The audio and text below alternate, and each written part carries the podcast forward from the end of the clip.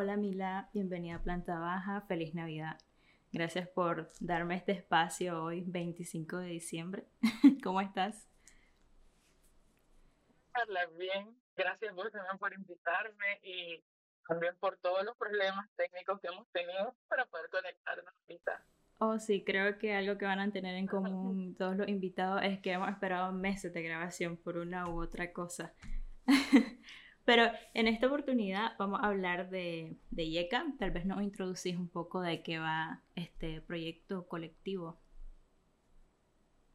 Bueno, mira, realmente se nos ha hecho como muy difícil aquí contándote un poco cómo aterrizar en sí que es YECA.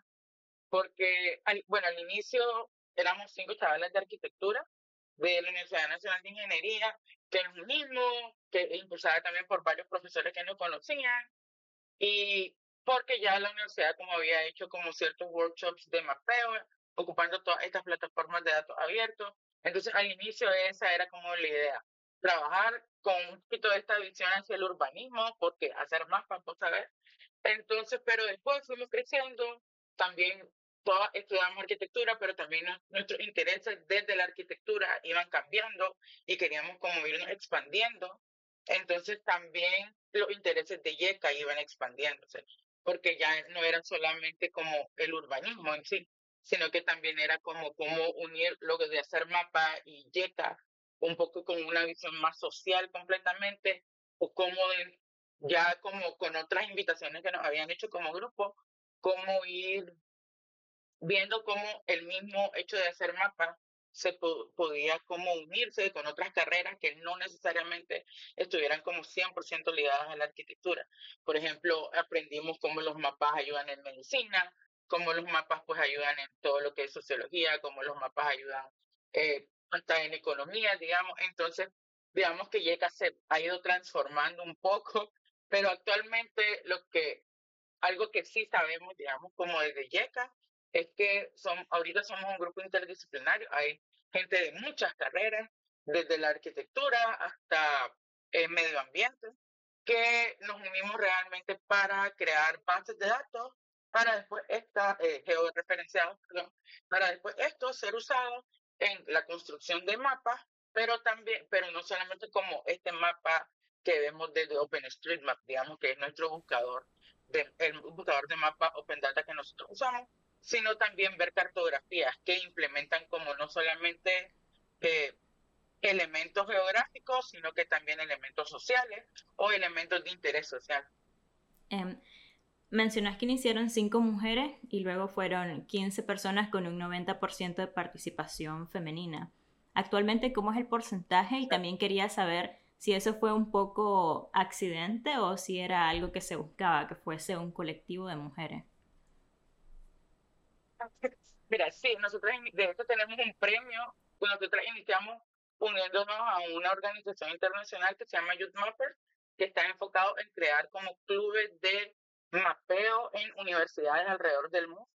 Entonces, al inicio sí empezamos como cinco mujeres y de hecho tenemos un premio por ser un grupo no solo con participación casi de 100% femenina, sino que también de generar proyectos, pues con eso. Entonces tenemos ese premio y ahorita sí somos más mujeres todavía, de hecho ahorita somos, si no me equivoco, 12 personas y de esas 12 personas, 10 somos mujeres y dos hombres. Y realmente no siento que haya sido como, o sea, que adrede, digamos, que iniciáramos como mujeres, realmente como te dije, nosotros iniciamos también por impulso de profesores en la universidad que nos conocían, que sabían lo que trabajábamos cada una y sabían como de nuestras actitudes y nuestro, como digamos, el profesionalismo que estábamos tratando de llevar. Y ellos nos impulsaron como, miren, si ustedes ya se conocen también, han participado en otros proyectos juntas, entonces vean qué sale. Entonces realmente no siento que al inicio fuera como algo adrede, fue algo más como por casualidad, sí fue algo más como por casualidad. Y realmente nunca nos hemos llamado como un grupo feminista de mapeo, porque, bueno, por todo lo, lo complejo que sería llamarnos grupo feminista, pero sí hemos trabajado enfocándonos en, digamos, todos los objetivos del feminismo también, y también muchas de nosotras sí nos, nos nombramos feminismo. feminista, entonces sí hemos como trabajado en esa línea. Pero por, digamos, respeto tanto a otros miembros, también no nos podemos llamar como un grupo completamente feminista. Pero 100% apoyamos.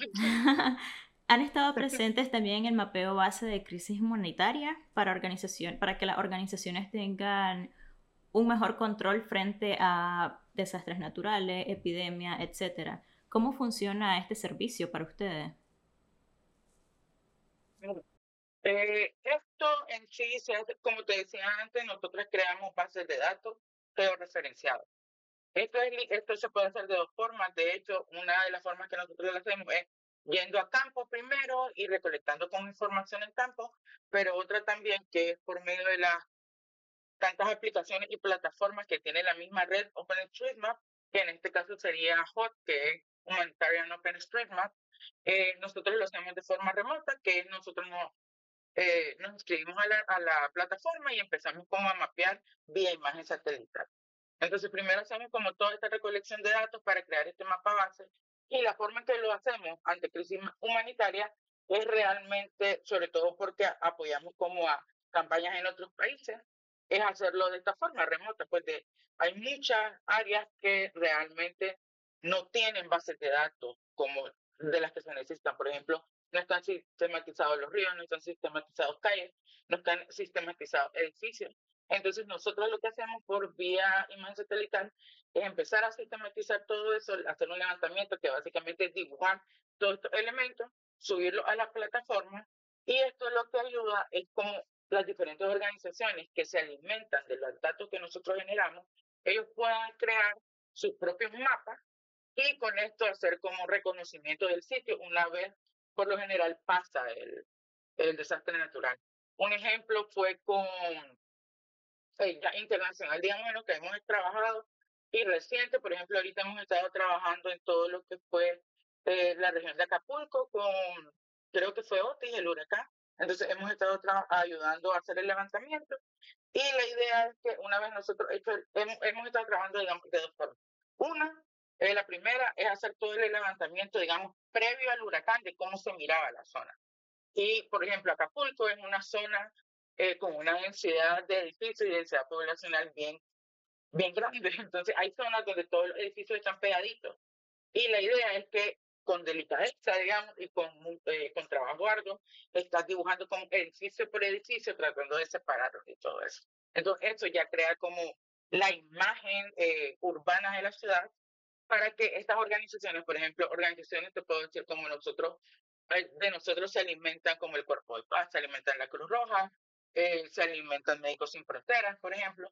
Entonces la idea es que estas organizaciones agarren ese plano, ese plano que nosotros creamos, digan, ok, esta es la cantidad de edificios que hay, nosotros ya sabemos dónde están estos edificios, vamos a buscar. Y la idea es que como nosotros estamos mapeando edificios, ellos ya sepan dónde hubo un edificio en esta zona como devastada y ellos puedan ir directamente a esta zona a buscar eh, personas que eh, sobrevivientes o o cuerpos, pues, en, este, en algunos casos. Entonces, esa es, una es una forma en la que estamos trabajando específicamente en, ese, en esa tarea, le decimos nosotros a, a todo lo que está en la plataforma. Y la otra es que ya una vez pasado el desastre, actualizar la página satelital o también se puede hacer una recolección por medio de drones de la imagen de eh, eh, por cielo de la zona y entonces empezamos, por ejemplo, ahorita estamos en otro task donde nos estamos dedicando únicamente a redibujar todos los edificios que por la imagen satelital vos puedes ver que están destruidos. Entonces, eso también ayuda mucho como a eh, centralizar y localizar como las áreas más afectadas y hacer otro, no solamente el plano de, ok, este sería como el plano de lugares a reconstruir, pero también como puedes hacer planos informativos como para saber, ok, mira, de un kilómetro, el daño en edificio fue del 70%, del 50%. Entonces, puedes como, todos estos datos te ayudan como a sacar otros planos o otros mapas que no sean únicamente sobre cómo se ve desde el cielo, cómo se ve bajo datos la, el área urbana de la zona. Entonces, de esa forma más o menos nosotros trabajamos como todo lo que es eh, de cara humanitaria con estos proyectos. Sí, me parece que también leía otra, eh, iniciativas que creo que no fueron de IECA directamente, sino otros colectivos que tienen casi la misma función, que había gente que había mapeado el área del Amazonas sobre cómo se estaba viendo afectado y también en México donde estaban ocurriendo feminicidios. Eh, Exacto, por ejemplo en el Amazonas, perdón que te interrumpa, hay varios proyectos sobre todo súper interesantes donde fíjate que por medio de todo esto del mapeo, por ejemplo, se pudieron descubrir no me acuerdo completamente el año, creo que recuerdo que fue con uno, no recuerdo si fue 2001 o 2011 todavía, donde se descubrió gracias a como que eh, grupos de mapeo fueron a la zona que todavía, por ejemplo, había zona en el Amazonas donde se estaba dando la esclavitud, no solamente como de nativos, sino que también como personas que eh, migrantes que pasaban por el área por una u otra razón y, o sea, como habían grupos que todavía estaban eh, creando como espacios de esclavitud dentro del Amazonas. Por ejemplo, en el Amazonas se han hecho también trabajo de cómo va la frontera agrícola eh, comiéndose el bosque y la selva, cómo va eh, también eh, la expansión, por ejemplo, urbana que, que se quiere hacer tanto en el mundo, que es como la, la construcción de carreteras o la construcción de vías alternas, como está comiéndose el Amazonas.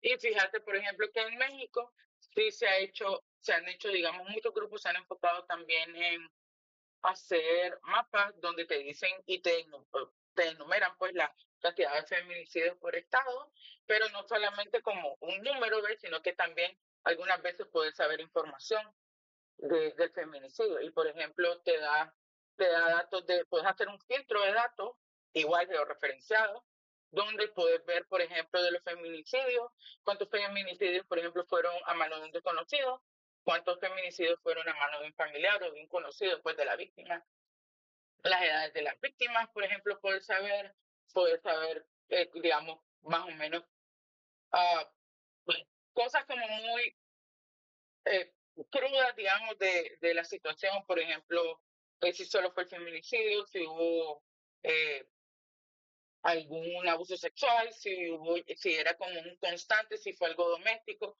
como cosas así puedes ir sabiendo. Y también en México, por ejemplo, han hecho otro mapa que también es súper interesante, que es como poder vos ver, hay un mapa donde vos podés ver de todas estas concesiones que se dan a industria o minera o, o compañías, cuáles de esas concesiones de territorio han sido legales, cuántas han sido ilegales y cuántas también han sido mediante procesos de, de abuso de poder.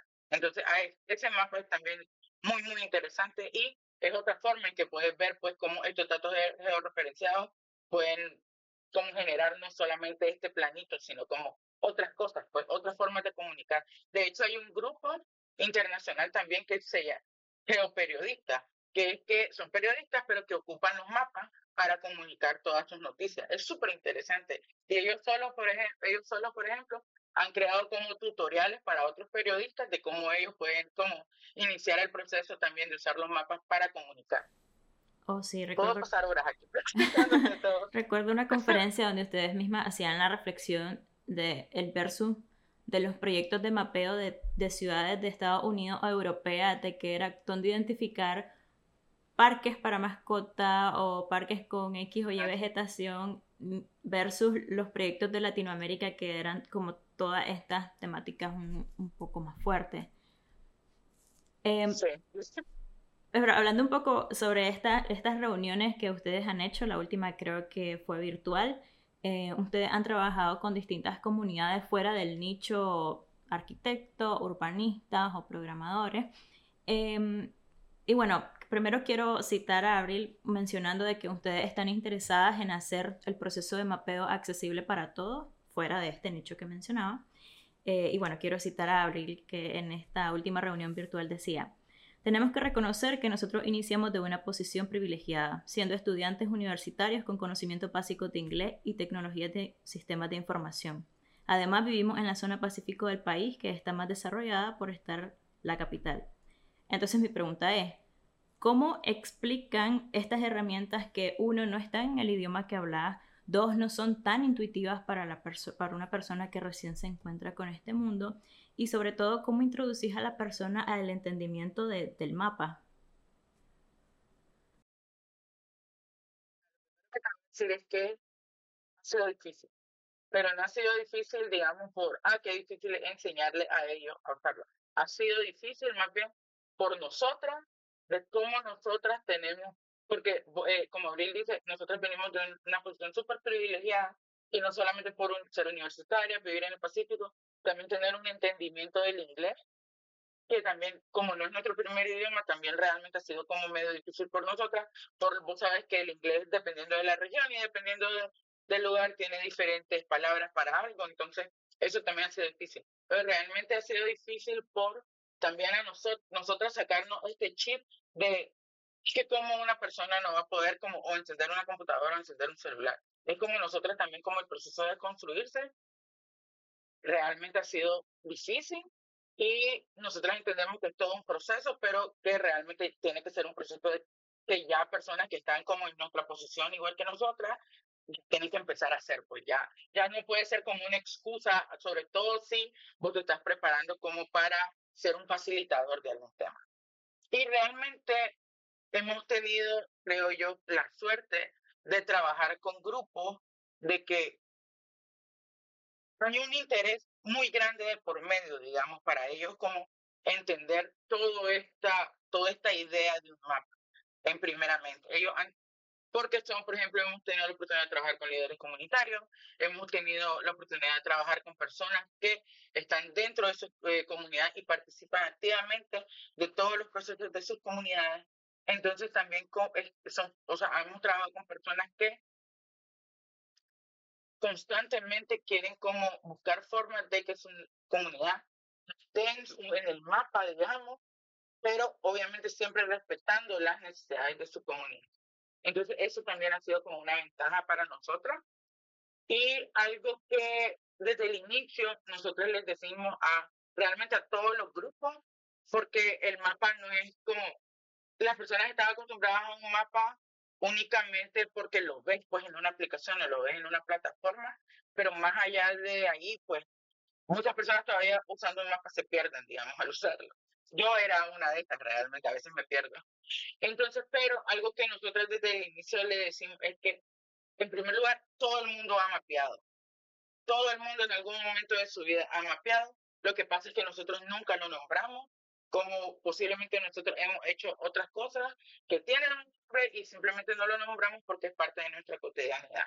Y un ejemplo que siempre damos, que de hecho también fue idea de Abril esto, que es otra de nuestras compañeras, por si, para que no, nadie se pierda, eh, fue que Abril les ponía de ejemplo, ustedes han mapeado desde que están chiquitos, desde que se peleaban con sus padres y, y querían salir de su cuarto y decían, no, no me voy a ir por la sala porque seguro está en papa, me voy a ir mejor por la cocina porque el regaño de mi mamá va a ser menor. Desde ese momento, desde esa idea de poder vos leer tu espacio y saber dónde está el peligro o saber dónde no está o dónde el peligro es menor y hacer esas rutas de escape, vos has podido mapear y vos has estado mapeando. Entonces, creo que realmente ese es un ejemplo muy humano y es un ejemplo muy cotidiano que es súper útil para empezar a aterrizar a todo el mundo a lo que es el mapeo. Entonces, nosotras partimos mucho de ahí.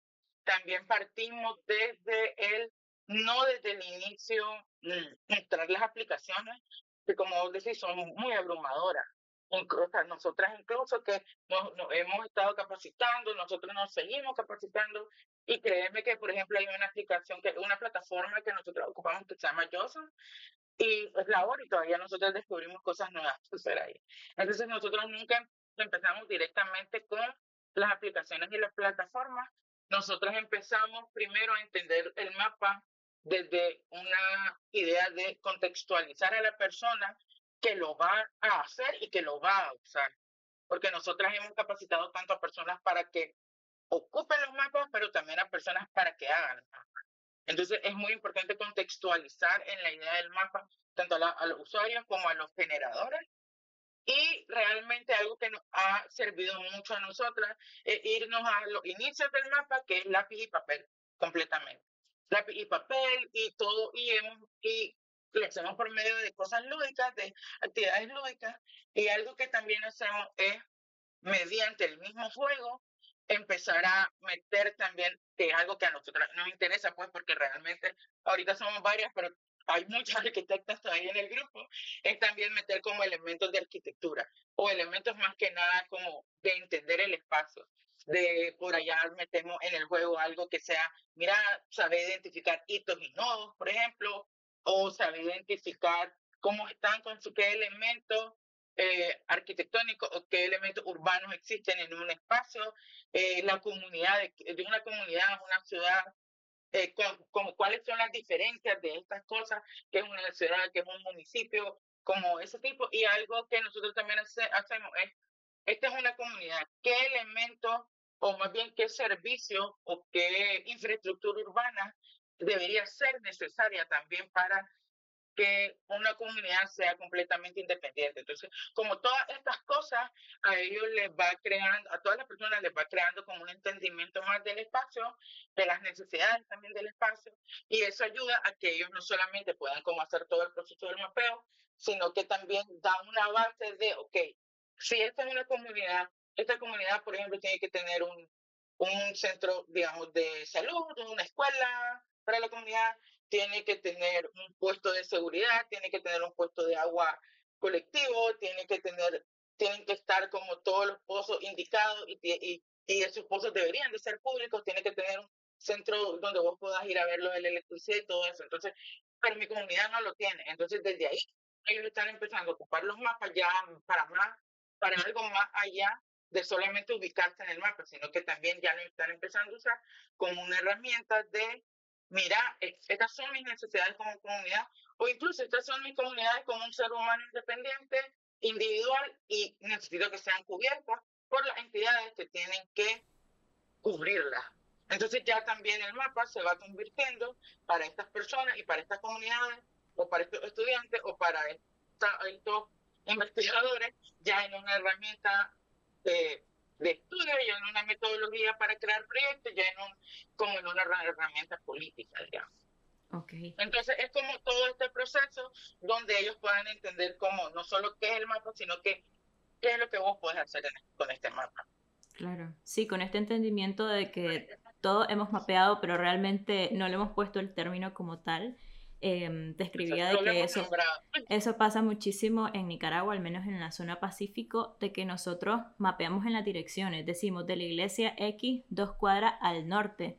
Y también entendemos elementos naturales, los reconocemos como puntos cardinales. No decimos dos al norte, decimos dos al lago. O sea, reconocemos el lago Solotlán como el norte de Managua. Y esto se reproduce en otros departamentos, como en la ciudad de Granada, que reconocen el volcán Mombacho al sur. O sea, ya en departamentos y más zonas de, de pueblos, ya esto, ya los reconocimientos son diferentes, dicen el nombre de la persona de donde doña tal, o vas a ir donde la señora es, o sea, nombre y apellido y la gente ya se conoce, por más largo que esté, o sea, que esté a 50, 100 metros. Y es algo, por lo menos que nosotras desde la arquitectura y desde el urbanismo, de la forma en que se expresaba la arquitectura y el urbanismo, lo resentíamos mucho, porque era, no, era como toda esta idea de que el urbanismo y la arquitectura solo podía ser como de esta forma eurocentrista, de que no, norte-sur y, y solo hitos importantes que, y no, por ejemplo, nosotros tuvimos un caso de que estábamos mapeando en el norte y en todas las comunidades por lo general hay una casa comunal, que es un edificio y que y que todo el mundo lo ve como un edificio, pero en una de las comunidades ellos no tenían una casa comunal así. La casa comunal literalmente era un árbol, era un árbol enorme, creo que era un árbol de balona, enorme, enorme, literalmente que hacía una sombra preciosa, y esa era su casa comunal.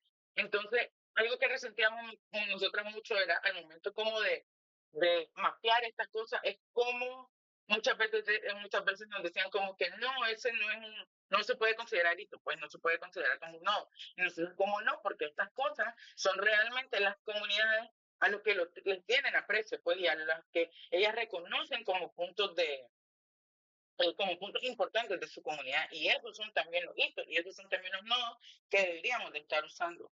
Porque no, no podemos seguir creyendo que todo esto que se hace en el Pacífico se va a hacer en otras regiones. O más, sinceramente, todo esto que se hace en Managua se va a hacer también como en otras regiones. Entonces, realmente ha sido como un proceso súper interesante de mucho aprendizaje, sobre todo para nosotras, y como proceso súper interesante también para nosotras podernos ir como realmente tanto poder ir mejorando en lo que hacemos y la forma en que queremos estar comunicando las cosas también. Claro.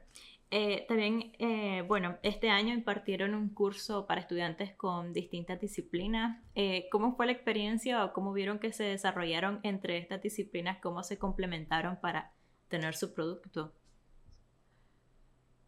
Pues un desastre. pues realmente.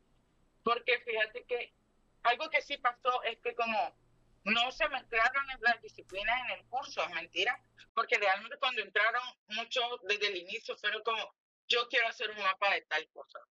Y algo curioso fue que no era como, no, yo no quiero solo hacer un mapa como algo de mi carrera, yo realmente quiero hacer un mapa con un tema muy personal. Por ejemplo, uno de los muchachos, creo que él estaba estudiando el ambiente, pero él quiso hacer un mapa, él es de Catarina, y vos sabés que han estado construyendo ahorita en toda la carretera que pasa por Catarina, han estado actualizándola, realmente muchos negocios se perdieron ahorita, eh, la entrada cambió constant, completamente, entonces ya las personas, digamos, los negocios que tenían como sus clientes habituales, ya los clientes ya no los podían encontrar porque toda la carretera cambió, todo, varios negocios se tuvieron que mover y eso. Entonces él dijo, yo hay ahorita este problema y yo quiero, mis abuelitos tienen un vivero y yo quiero hacer un mapa donde las personas puedan encontrar todos los viveros que hay en Catarina con el nombre pues del vivero. Y él hizo eso. Entonces, realmente en el, en el grupo ahorita que estuvimos, que eran carreras, teníamos carreras, creo que eran de Derecho o de Economía, hasta también tuvimos arquitectos, tuvimos muchas personas de medio ambiente, tuvimos de, creo que había alguien de geografía, entonces cosas así. Habían como, el grupo era muy variado y muchos hicieron como tal vez cosas como más afines a su carrera, productos y otros iban haciendo como tal vez algo más personal o algo más como que era de acuerdo a su hobby. Por ejemplo, hubo un grupo que se puso a mapear todo el recorrido del volcán Mataya y empezó a poner como lugares donde podías vos sacarte una foto súper genial o podías encontrar como un espacio donde descansar, por ejemplo, que era algo que se necesitaba pues, para ellos. Pero algo súper genial que pasó, aunque todo el mundo estuviera haciendo como proyectos diferentes, fue que entre ellos mismos se ayudaban y si algún grupo que no necesariamente estaba haciendo X cosa miraba algo que habían hecho este grupo genial, entonces ellos compartían, ah, sí, mira, lo hice de esta forma y mapeé esto en vez de esto. Entonces, realmente fue un grupo muy bonito, se unieron bastante, me gustó mucho esta, experiencia con este grupo y realmente salieron proyectos muy bonitos y, y la idea de todos nuestros cursos es que como lo que nosotros damos, todo el proceso va Ok, el primer tema te ayuda a hacer como la primera parte de tu proyecto final, el segundo tema, y así va. Para que al final no solamente tengas como el mapa, sino que como una cartografía, un mapita que puedas imprimir y puedas presentar eso. Entonces, realmente nosotros enseñamos dos formas de sacar esta cartografía. Tratamos de ser lo más sencillo posible, porque ya el hecho de sacar una cartografía ya es un poco más complejo. Pues. Entonces, iniciamos como, ok, una cartografía normal, eh, sencilla, 2D, de un mapito imprimible, bonito. Ocupamos QGIS o ocupamos Mapbox, que es una plataforma donde vos puedes editar mapas para imprimir. Y ya, este, una, esa es una opción. QGIS es, digamos, es, de hecho QGIS es la versión open data de lo que vendría siendo eh, ArcGIS.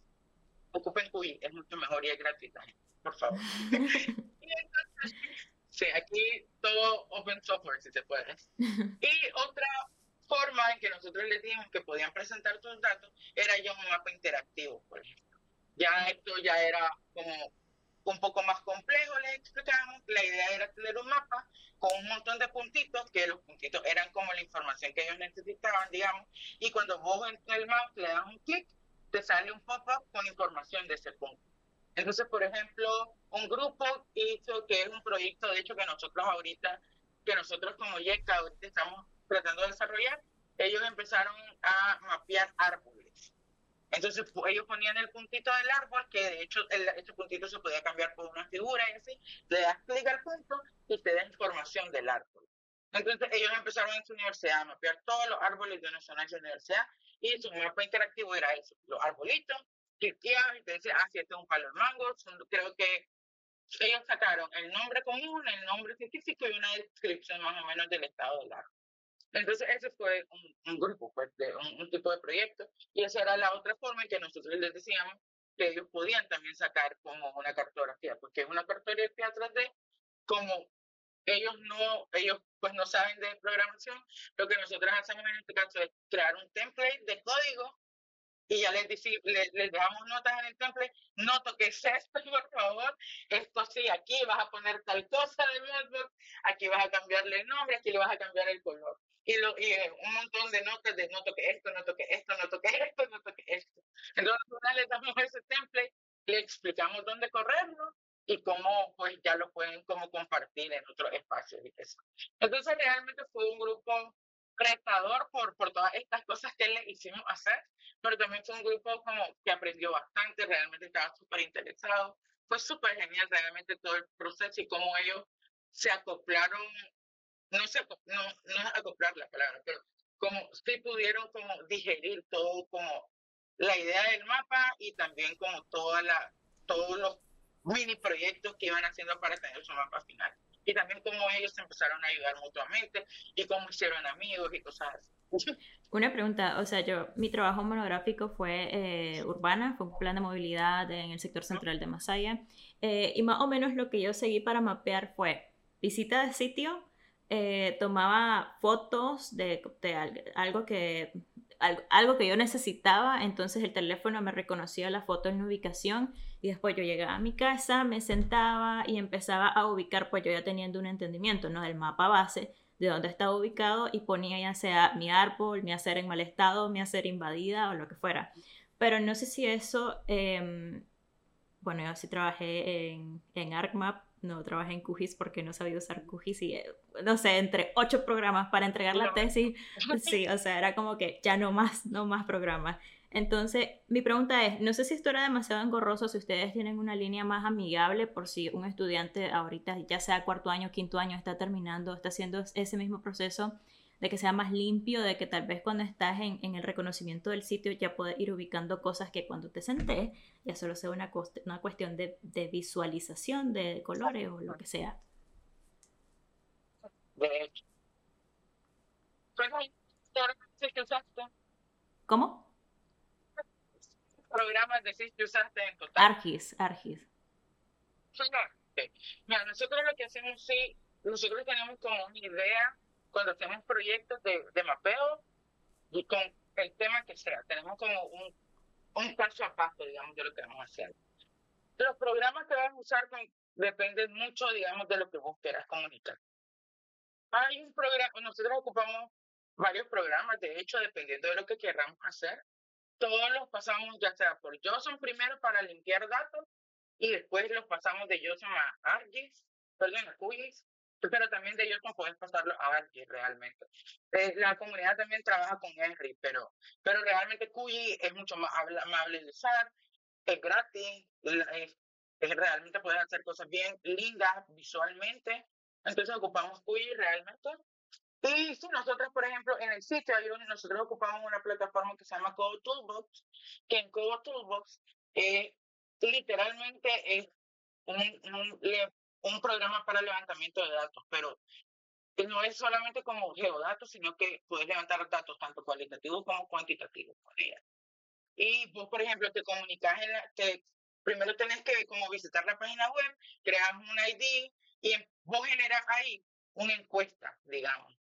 Pero no es una encuesta como solo de preguntas, puedes crear preguntas de audio, preguntas de fotografía, preguntas de geolocalización, puedes crear preguntas de de video, puedes crear preguntas abiertas, preguntas cerradas, preguntas de opción múltiple.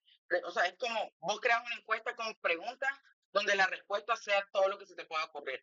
Números, eh, incluso puedes levantar áreas, que una pregunta sea un levantamiento de área y vos cliqueas esa pregunta y empezás a caminar alrededor y él te saca automáticamente el área, porque se conecta automáticamente con la georreferencia, digamos. Entonces, y vos cuando ya eh, creas esa encuesta, la, la subir después a tu aplicación de celular, que por lo general solo se trabaja con Android, con, con Code De hecho, la comunidad trabaja mejor con Android. pero hay varias aplicaciones que puedes ocupar con iOS, no hay ningún problema. Y esta también tiene la forma de trabajar como Toolbox con iOS.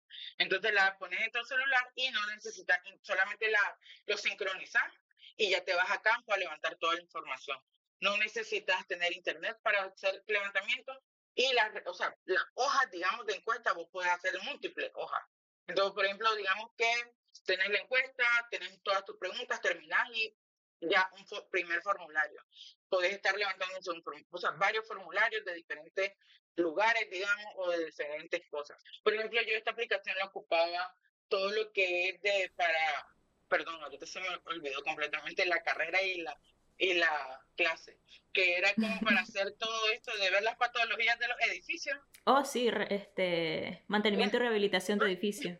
Ajá. Entonces, cuando, eh, cuando trabajo en eso o cuando estaba estudiando también eh, y llevaba esa clase, yo ocupaba esto. Por ejemplo, yo el edificio que ocupé para mi clase, para, para presentar en clase, fue la Catedral de Managua, pero la, la nueva. Pues.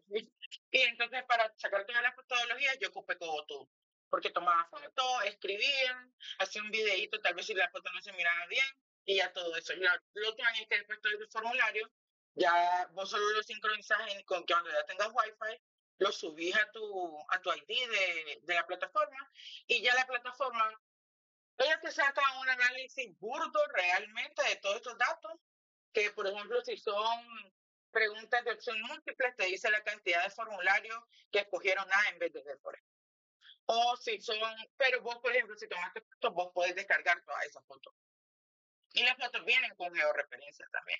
Si tomaste el video, igual los audios, todo eso lo puedes descargar. Si hay, como hay preguntas de geolocalización, si vos querés descargar estos datos, te los descarguen, te los en un file que vos después lo podés leer tanto en JSON como ArcGIS como QI también. Entonces, es como en una sola aplicación tenés como, digamos, todo lo que podés necesitar para después hacer como más amigable todo el proceso de leer. Y todo está referenciado, entonces no tenés que vos estás te acordando más como dónde lo pusiste, pues porque ya tenés como toda esta información que va y viene. Okay. Entonces sí, había formas más fáciles. Entonces, ok, resumen, resumen, ok, resumen, ¿cómo levanto datos? ¿Cómo los procesos? ¿Cómo, ¿Cuáles eran las aplicaciones? Entonces, primero, vas a, además con esto también puedes decidir si vas a sitio o no. Porque perfectamente vos puedes hacerlo también como desde tu casa. Si ya conoces el área, sobre todo si tienes un entendimiento del área, lo podrías hacer de forma remota. Pero, por ejemplo, vos vas al sitio, creas, creas la, eh, la encuesta en esta aplicación, en esta plataforma, sincronizar, vas al sitio, haces todo el levantamiento que, de formularios que querrás. Eh, después, lo, eh, por medio, con Wi-Fi, los mandas de nuevo a tu plataforma, descargas y después lo, lo, lees en QGIS o en algo. Ah, ok, perfecto. Me pude ahorrar tantas cosas, tantas horas. Pero bueno, es lo que... algo, algo que yo ocupaba también era otra aplicación que, porque vos dijiste que tomabas como fotos del área. También. No, suave, o sea, eso, eso voy a mencionar. Eh, Dania, Dania, gran amiga mía y que también fue parte de IECA, me habló de una plataforma que es Mapillary y como yo inicié prácticamente en pandemia la tesis, o sea, me ayudó a reconocer antes de ir, porque yo tenía que ser muy estratégica, a reconocer ciertas áreas, ¿no? A, saber, o sea, yo no soy de Masaya. Entonces, eso me ayudó muchísimo a reconocer al menos vías principales. Em, y sí, Mapillary me ayudó un montón. No todas las zonas están levantadas, pero sí. Y también en Managua hay muchos como análisis de sitio. Antes de ir, ya tener como un algo de, qué está pasando ahí, qué tan peligroso se ve, me funcionó un montón. Sí. de hecho, yo cuando estoy con estudiantes, lo primero que les digo, si son arquitectos son urbanistas también, ocupan Mapillary. Mapillary realmente para hacer un reconocimiento inicial del lugar es muy útil. Y si están en otra zona, ustedes y ven que no hay Mapillary, bueno, por lo menos tres cuadras, tres cuadras, porque realmente también Mapillary, algo genial es que vos podés accesar, acceder, perdón, fotos viejas de la zona. Entonces, te ayuda más o menos a ver cómo fue el cambio también de uso del suelo, digamos, de la zona. Ah, mira, ahorita hay una venta, pero antes no, antes había una zapatería, por ejemplo. Sí, es súper útil realmente y es súper fácil de usar. Sí, sí. Em, Bueno, también quería preguntar todos estos productos que han tenido con los estudiantes, no sé si me estoy adelantando mucho o exigiendo demasiado, si hay algún repositorio o algo donde ustedes suban esa información o eh, productos que ustedes mismas han hecho donde se pueden encontrar. Mira, nosotros hemos estado como trabajando, algo que nosotros hemos querido también es como, sobre todo para estos cursos, eh, implican un gasto, entonces nosotros hemos agarrado como trabajo y hemos hecho como mapas y eso, pero son como mapas como para empresas privadas, digamos, entonces eso realmente no lo podemos estar mostrando. Y nosotros estamos trabajando ahorita en por fin tener una página web donde la gente va a poder encontrar como mapas que sí podemos estar compartiendo y también van a ver como recursos de tutoriales eh, para usar los programas, pero también tutoriales para hacer cosas muy específicas que no necesariamente en un tutorial general pueda salir. Y también nosotros hemos estado trabajando en diferentes recursos de lectura para que también eh, la gente pueda como aprender a usar los programas. Y hemos estado tratando también de trabajar en cartillas eh, igual específicas de ciertas cosas que nosotros queremos que la gente entienda del mapeo o de los procesos de mapeo. Entonces sí, muy pronto van a poder como ver como todo eso que hemos hecho y todo en lo que hemos estado trabajando. Porque realmente solo hemos estado ocupando redes para como difundir el trabajo y en sí no tenemos como un espacio específico donde la gente pueda ver todo eso. Un espacio que donde pueden ver, digamos, todo lo que hemos estado levantando. Puede ser perfectamente, sí, la plataforma de OpenStreetMap, porque al final todos los datos que nosotros levantamos, la mayoría de ellos, pues los subimos inmediatamente ahí. Por ejemplo, todos los datos que hicimos de levantamiento del mercado oriental, ahí están ya. O todos estos datos que hemos estado haciendo, eh, generando de diferentes zonas de Nicaragua, también inmediatamente los subimos. Porque al final nosotros trabajamos para que la gente públicamente pueda hacer uso de estos datos. ¿Qué levantamiento hicieron del mercado oriental? Nosotros hicimos todo el levantamiento del mercado oriental todas las calles, los callejones. Sí, lo hicimos eh, de finales de 2017 e inicios de 2018. Hicimos todo el levantamiento, estuvimos trabajando ahí con, con MEMA, eh, con eh, eh un, eh, un, departamento de la Universidad Nacional de Ingeniería, con los bomberos y estuvimos ahí trabajando. Fue arduo, llegamos muy temprano, sí, para poder que no hubiera tanta gente. De hecho, ahí hicimos una pilari y estuvimos trabajando, porque la idea era como eh, poder mapear como donde habían fuentes de agua, donde había eh, como oficinas de bomberos, donde habían eh, oficinas de seguridad, donde habían como puestos de salud dentro del oriental, pero también era como clasificar las áreas, mm. cuál es la zona de ferretería, cuál es la zona de piñatas, cuál es la zona de papelería, la de las pacas, bellísima la de las pacas, se lo recomienda. Entonces poder ver como todas esas y hacer también, ok, ya que ya no existe una calle, es mentira, pero sí, aquí hay como callejones, este callejón no te ayuda como hacer todo ese levantamiento de callejones, andenes, las calles que existen, tratar de delimitar las zonas, todo eso empezamos a hacer. Oh, cool. Em, bueno, uno de estos productos que están próximamente a entregar es cartilla de mapeo, que también es parte de, esta iniciativa que hablábamos antes de hacer más accesible como la idea de realizar un mapa. Eh, ¿Qué tan próximo está a publicarse y qué, qué se va a encontrar en, en esta cartilla? Mira, cartilla, de hecho ya eh, una primicia, ahorita estamos trabajando al mismo tiempo en dos cartillas. Ajá. Eh, con esta misma mapeo de árboles que te había dicho, de hecho estamos sacando ahorita una cartilla para reconocimiento y mapeo de árboles, que es como parte de un proyecto grande que nosotras queremos sacar y tratar de trabajar regionalmente en Centroamérica con amigos que tenemos como en, otros diferentes países, en Costa Rica, por ejemplo, personas que conocemos, y ver si podemos como sacar árboles, eh, mapear árboles humanos, urbanos, perdón, y poder como, entonces estamos tratando de sacar esta cartilla para que la gente más, le estamos sacando desde la forma en que a nosotros eh, en este tiempo nos ha servido, digamos, la metodología, pero obviamente la metodología puede cambiar dependiendo de la zona. Entonces es como una guía básica, digamos, para hacer eso. Y en el caso de la cartilla de mapeo, una cartilla de mapeo comunitaria, es de igual forma, de la forma en que a nosotros nos ha venido sirviendo hasta el momento, eh, no solo enseñar a mapear, eh, facilitar con estos procesos de mapeo, sino que también cómo generar los proyectos de mapeo.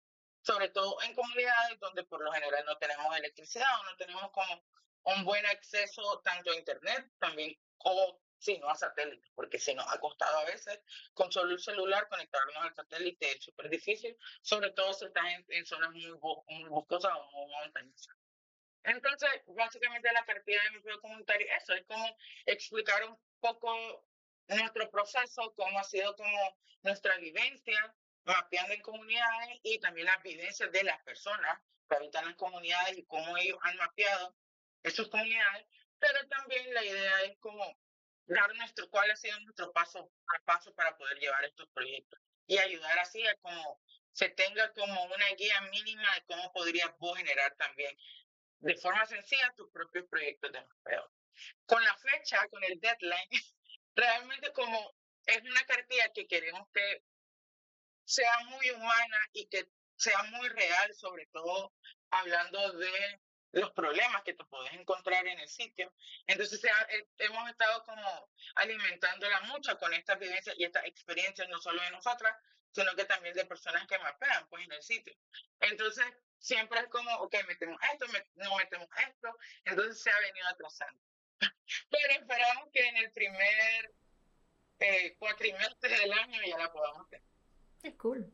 Ok, entonces para terminar, quería preguntarte quizá qué creadores de contenido o webs vos este, recomendarías para encontrar información sobre esto, ¿no? Cómo mapear, cómo, o cómo contactarle a ustedes para saber eh, cuándo está, van a dar un próximo curso de, de, esto, porque al final del día tiene una gran importancia, ¿no? Vamos construyendo los mapas bases de nuestras ciudades y también pues, de, ya sea eh, actividades propias que necesitamos tener claras. Em, entonces, sí. Sí, bueno, con nosotros nos pueden contactar por red, tenemos, ahorita solo estamos, bueno, tenemos nuestro correo, tenemos Instagram y tenemos Twitter, el Facebook realmente no lo estamos buscando tanto, pero sí lo tenemos. Pero nosotros ahí estamos subiendo, de hecho, a cada vez que vamos a hacer cursos, de hecho ahorita, igual en el primer semestre de enero, siempre tenemos el, el curso virtual. De, de hecho, pueden entrar tanto estudiantes como personas que ya se han graduado y quieran y quieran aprender pues. Entonces siempre tenemos como dos o tres cursos alrededor del año que son abiertos. Este no, o sea, como que webs o creadores de contenido vos recomendarías para poder entender. Mira, yo realmente les, recomendaría mucho que siguieran todas las páginas de OpenStreetMap mm. y la página de Humanitarian OpenStreetMap. Porque, sobre todo, ah, bueno, y la de YouthMappers también. YouthMappers es esta organización que te digo que es internacional, que está enfocada en crear grupos de mapeo en universidades. De hecho, si son estudiantes, deberían de ver con ellos y crear su propio grupo en sus universidades, porque es súper genial. Y digamos, las facilidades que te... Es súper interesante como todas estas facilidades que te da como esta organización, a vos como estudiante, por ejemplo, puedes ir a hacer pasantías en otro país con ellos, puedes aplicar para fondos de, de, proyectos de investigación donde se apliquen los mapas. Entonces es súper genial. Yo les recomendaría, pero estas tres plataformas eh, ellos suben también eh, mini tutoriales de cómo usar ciertos programas o cómo mapear en, en la plataforma de ellos, que es. Entonces, como para un inicio y para ya irte adentrando, realmente yo les recomiendo mucho eh, a esta plataforma. El bien que quiero recomendar también es realmente no me sé mucho el nombre porque es difícil pronunciarlo, pero él se llama Dazori Gasori es un experto, por ejemplo, en mapeo de árboles, de hecho, y él tiene mucha información y muchos recursos sobre cómo mapear árboles. Entonces, realmente también es una persona que yo también recomendaría. De ahí se a nosotros, claro. porque nosotros también estamos subiendo constantemente pues cosas de cómo hacer tal cosa. Entonces, realmente hay. Y de todos modos, en YouTube como les digo, esto es algo que realmente a nivel internacional se ocupa bastante. De hecho, la ONU tiene un grupo de mapeo de eh, estudiantil y, juvenil, y ellos también están constantemente subiendo eh, tutoriales o subiendo recursos eh, de lectura donde vos puedes estar aprendiendo cómo usar estas diferentes aplicaciones. Entonces también ellos es un muy buen recurso que ustedes pudieran usar. Cool. bueno, la creo que terminamos por ahora. Y nada, muchas gracias de verdad otra vez por el tiempo y felices fiestas. Muchas gracias igual a vos, Carla, y que la pasen muy bien.